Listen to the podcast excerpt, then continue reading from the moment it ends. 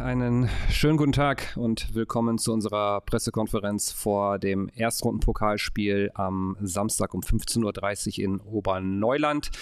Ich begrüße recht herzlich unseren Cheftrainer Christian Fjell zu meiner Rechten und darf euch mitteilen, dass wir circa mit 1500 Clubfans rechnen, die sich auf den Weg nach Bremen machen werden, um dem Spiel beizuwohnen. Damit dürften wir ungefähr die Hälfte im Stadion an Clubfans haben, denn es passen insgesamt 3600 Personen rein, aber es sind noch nicht alle Karten verkauft.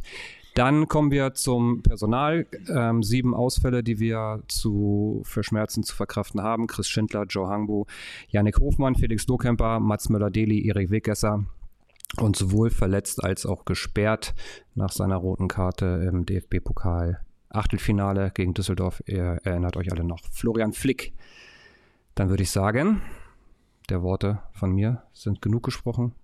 Wir starten mit Nico Gehle von der Bild. Hallo Herr Fjell, äh, wie bereitet man sich denn auf ein Spiel gegen einen Fünftligisten vor, der noch kein äh, Pflichtspiel hatte in der Saison? Indem man äh, an Dingen arbeitet, die noch nicht so gut waren, die für einen aber wichtig sind, indem man den Jungs sagt, dass das ein DFB-Pokalspiel ist. Und glauben Sie mir, das wissen auch alle schon dass da schon einiges passiert ist, womit man nicht gerechnet hat. Und deshalb tun wir gut daran, ähm, hoch konzentriert dieses Spiel anzugehen und ähm, alles dafür zu tun, um in die nächste Runde einzuziehen. Mach direkt weiter, Nico. Wie sind denn Ihre persönlichen Pokalerfahrungen? Ich glaube, waren Sie damals in Aachen dabei, wo es doch ziemlich weit ging? Ja, da war ich dabei. Ich durfte mal ein Finale spielen.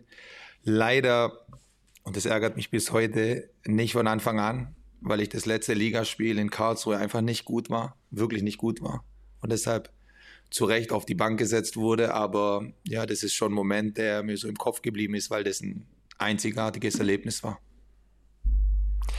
Sebastian Gloser von den Nürnberger Nachrichten.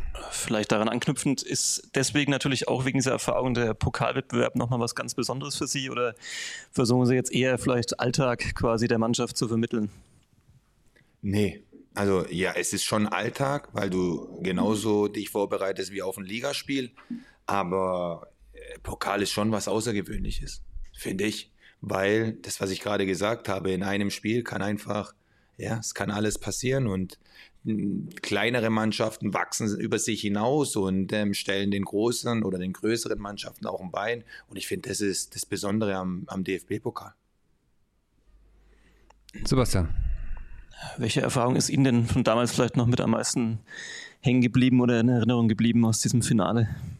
Ähm, in allererster Linie, dass ich nicht spielen durfte, wie ich es gerade gesagt habe. Und dann äh, zum anderen aber das Drumherum. Wir wurden die Woche vor dem Pokalfinale komplett begleitet von Fernsehen und wir haben uns gefühlt, wie wenn wir hier Champions League-Spieler wären. Also das war was Außergewöhnliches. Und dann dieses Drumherum auch in Berlin, das volle Stadion ey, das war was Besonderes, was man ja nie vergessen wird. Wir haben es übrigens leider nicht gewonnen, ne? falls Sie das jetzt fragen wollten. Wir haben verloren. Ich habe nochmal hab nachgeschaut, vorsichtshalber. Ja. Ähm, das war dann das Finale. Können Sie sich damals auch noch an die erste Runde erinnern? Und ich meine, Sie waren im Finale dann äh, ja, Außenseiter. Jetzt gehen Sie mit Ihrer Mannschaft ähm, doch als deutlicher Favorit in das Spiel. Das ist nochmal was ganz was anderes. Ne? Ähm, in der ersten Runde habe ich noch beim VfL Bochum gespielt, in der ersten Liga. Bin dann im Winter nach Aachen gewechselt und bin gleich im Viertelfinale eingestiegen. Habe also Viertelfinale gespielt, Halbfinale und Finale. Deshalb man muss sich schon manchmal auch ja, seine Wechsel gut überlegen und zum richtigen Zeitpunkt dann wechseln. Ähm, was war der Rest der Frage? Entschuldigung. Äh, Sie waren damals mit Aachen im, Finale der Außenseiter, jetzt sind Sie Favorit mit Ihrer Mannschaft. Ähm, ist natürlich eine ganz andere Rolle. Das ist immer das ewige Thema davor. Alle sagen, ja, niemand wird den Gegner unterschätzen. Wie kriegt man aber das genau hin, dass es dann nicht doch der oder ein oder andere tut? Indem äh, ich es Ihnen noch bis Samstag oft genug sage, weil das ist der größte Fehler, den wir machen können. Ich bin jetzt eh nicht der Typ dafür, der ähm, gerne irgendwas unterschätzt, sondern dafür ist es Fußball. Beide Mannschaften haben 90 Minuten Zeit, vielleicht sogar 120, um um dieses Spiel zu gewinnen. Und ähm, wenn man mal guckt, ich glaube, das sind ein paar Probleme bei diesem Verein. Irgendwie der Trainer weg, viele Spieler weg. Aber eins ist klar, in diesem Spiel kannst du einfach viel, viel, viel gewinnen. Und wenn uns das nicht bewusst ist, dass der Gegner so auf den Platz gehen wird und wir 100 Prozent brauchen, dann können wir Probleme bekommen. Ist es nicht der Fall, gewinnen wir dieses Spiel und kommen wir auf jeden Fall in die nächste Runde. Glotze, hast du noch eine Frage? Ich hätte noch einige. Ähm, jetzt gibt es endlich mal keinen Videobeweis, äh, zumindest in dieser ersten Pokalrunde, ähm, der auch wieder ein großes Thema war am vergangenen Wochenende, nicht nur im Max-Morlock-Stadion. Wie froh sind Sie vielleicht so als, keine Ahnung, Fußballromantiker mal ohne diesen technischen Quatsch auszukommen? Ich bin wirklich ein Fußballromantiker, wirklich. Und trotzdem sage ich, ich glaube, wenn man es am Ende dann betrachtet, ich glaube, hilft es der Fairness. Und ich glaube, damit ist allen geholfen, aber ja, nicht sofort jubeln zu können oder vielleicht doch zu jubeln und dann nochmal zu warten, passiert nochmal was. Also ich bin froh, wirklich, dass ich kein Spieler mehr bin. Wobei ich habe eh nicht viele Tore geschossen, aber wenn ich mal eins geschossen hätte und ich hätte noch kurz warten müssen und überlegen müssen und schauen müssen, ob da was passiert, da hättest du mir viel genommen, ja. Nico. Daran, daran anschließend, ähm, letztes Jahr noch in, in der Regionalliga gibt es ja keinen Videobeweis. Inwieweit war das dann ein Umstellungsprozess auch als Trainer? Weil du bist ja emotional dabei, äh, vor allem hier. Und, und, und äh, wie schwierig ist es dann, sich erstmal zurückzunehmen, weil man ja abwarten muss, was entscheidet der VAR oder was entscheidet er nicht? Ähm, du lebst diese Situation. In dem Moment denkst du da auch nicht dran, aber wenn es dann soweit ist, dann ja, bist du nicht, ich sage jetzt mal, losgelöst, weil früher hast du einfach geguckt, Linienrichter, hat er die Fahne oben? Ja, nein. Diesmal oder jetzt ist es so, selbst wenn er sie nicht oben hat, musst du warten, ob da noch was kommt. Und ich versuche dann, ja, was ich ja eh immer mache, ruhig zu bleiben, Kontenance zu bewahren und einfach abzuwarten, was dann passiert. Aber wirklich, und ich würde mich nie da in irgendeine Diskussion oder an irgendeiner Diskussion beteiligen, weil ich glaube, selbst für die Schiedsrichter ist es unfassbar schwer. Deshalb, ähm, ja, ist es einfach so und damit müssen wir alle umgehen. Kannst du dich an irgendein Spiel erinnern, wo du wirklich mal ruhig geblieben bist? Ja, ja, ganz ja? viele sogar. Gab ja, es? Klar. Okay. Hast du mich schon mal gesehen, dass ich Theater hatte mit einem Linienrichter? Selbstverständlich nicht. Nico.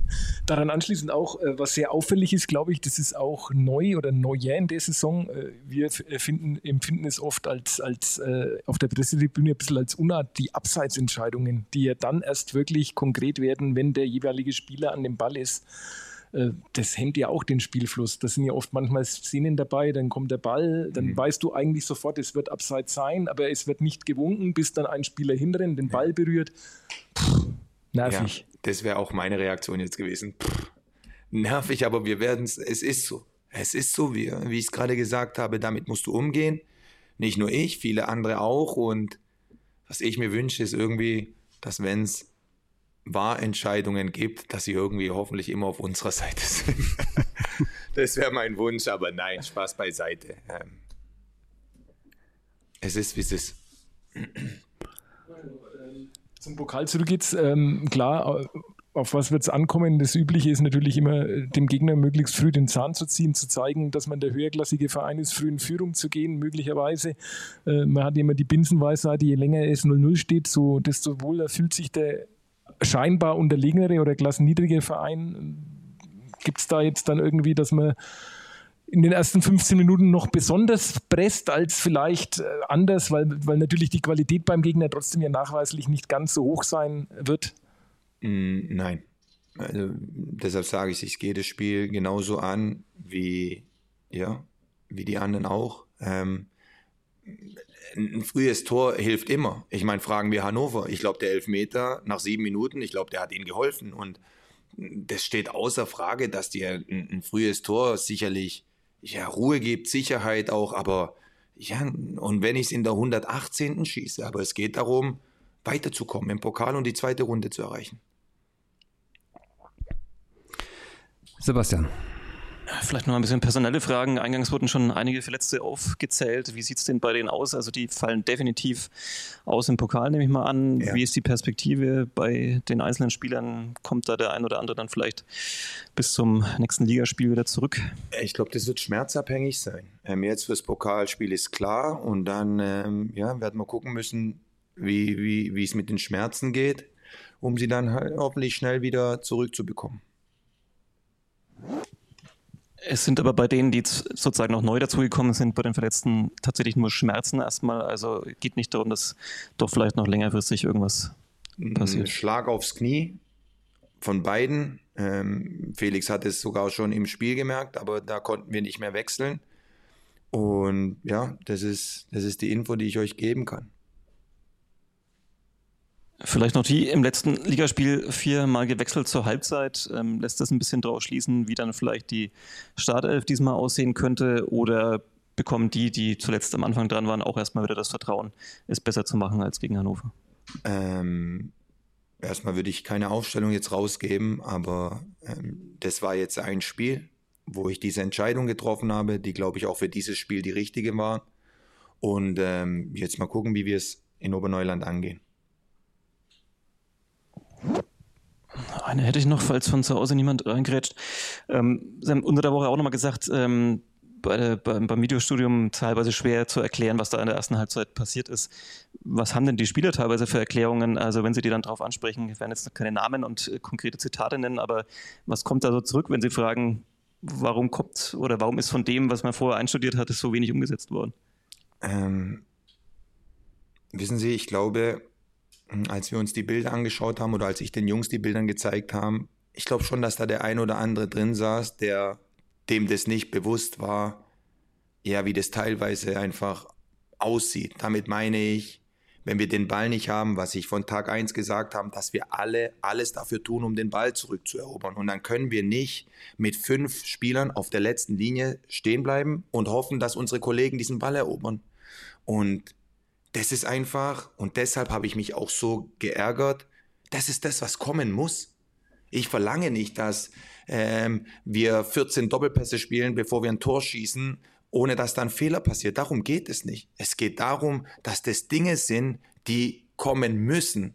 Und was halt auch ein Fakt ist, dafür brauchst du keinen, also dafür, dafür musst du nicht ein talentierter Spieler sein. Das sind alles Sachen, die jeder kann. Weil da geht es einfach nur darum, weißt du was, ich habe den Ball nicht. Ich muss rennen, ich muss laufen, bis ich ihn wieder habe. Und das war eine Sache davon, die, ja, die mich schon sehr geärgert hat und die man dann halt auch ganz klar und deutlich ansprechen muss. Wunschlos glücklich? Fast, ne? Gut, dann haben wir keine weiteren Fragen mehr und wünschen euch allen einen schönen Nachmittag im sonnigen Nürnberg. Bis dahin macht's gut. Tschüss. Auf Wiedersehen.